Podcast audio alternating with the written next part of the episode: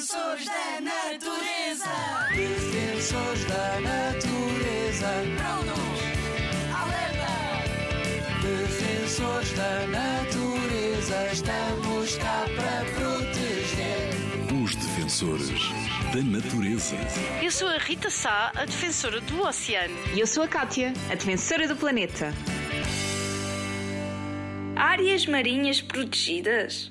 Mas como é que pomos vedações nos oceanos? Não é possível colocarmos vedações no oceano, mas isso não nos impede de protegê-lo. Já visitaste alguma área protegida em Portugal? Existem várias áreas protegidas em terra e no oceano. Algumas até fazem a ligação da terra ao mar. Protegermos uma área do nosso país e do nosso planeta significa não permitirmos certas atividades como a pesca, a caça ou até mesmo a exploração de petróleo dentro destas zonas. Assim, os seres vivos que aí vivem podem reproduzir-se livremente e criar populações saudáveis dentro e fora destas zonas, porque o oceano não tem vedações.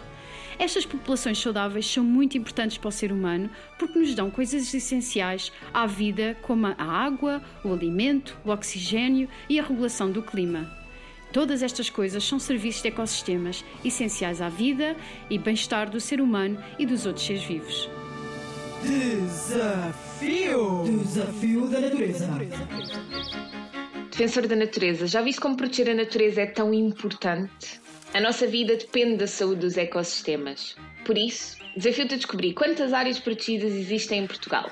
Junta aos teus amigos e professores e juntos organizem uma visita em conjunto a uma destas áreas protegidas. Tenta descobrir os serviços dos ecossistemas dessa área através da nossa app Nature Benefits. E não te esqueças, respeita sempre a natureza.